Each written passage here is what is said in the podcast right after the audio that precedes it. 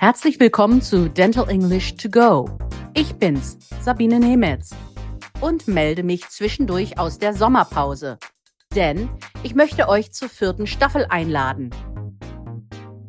Sie startet am 4. September und wir werden uns unter anderem mit Instrumenten und Materialien befassen.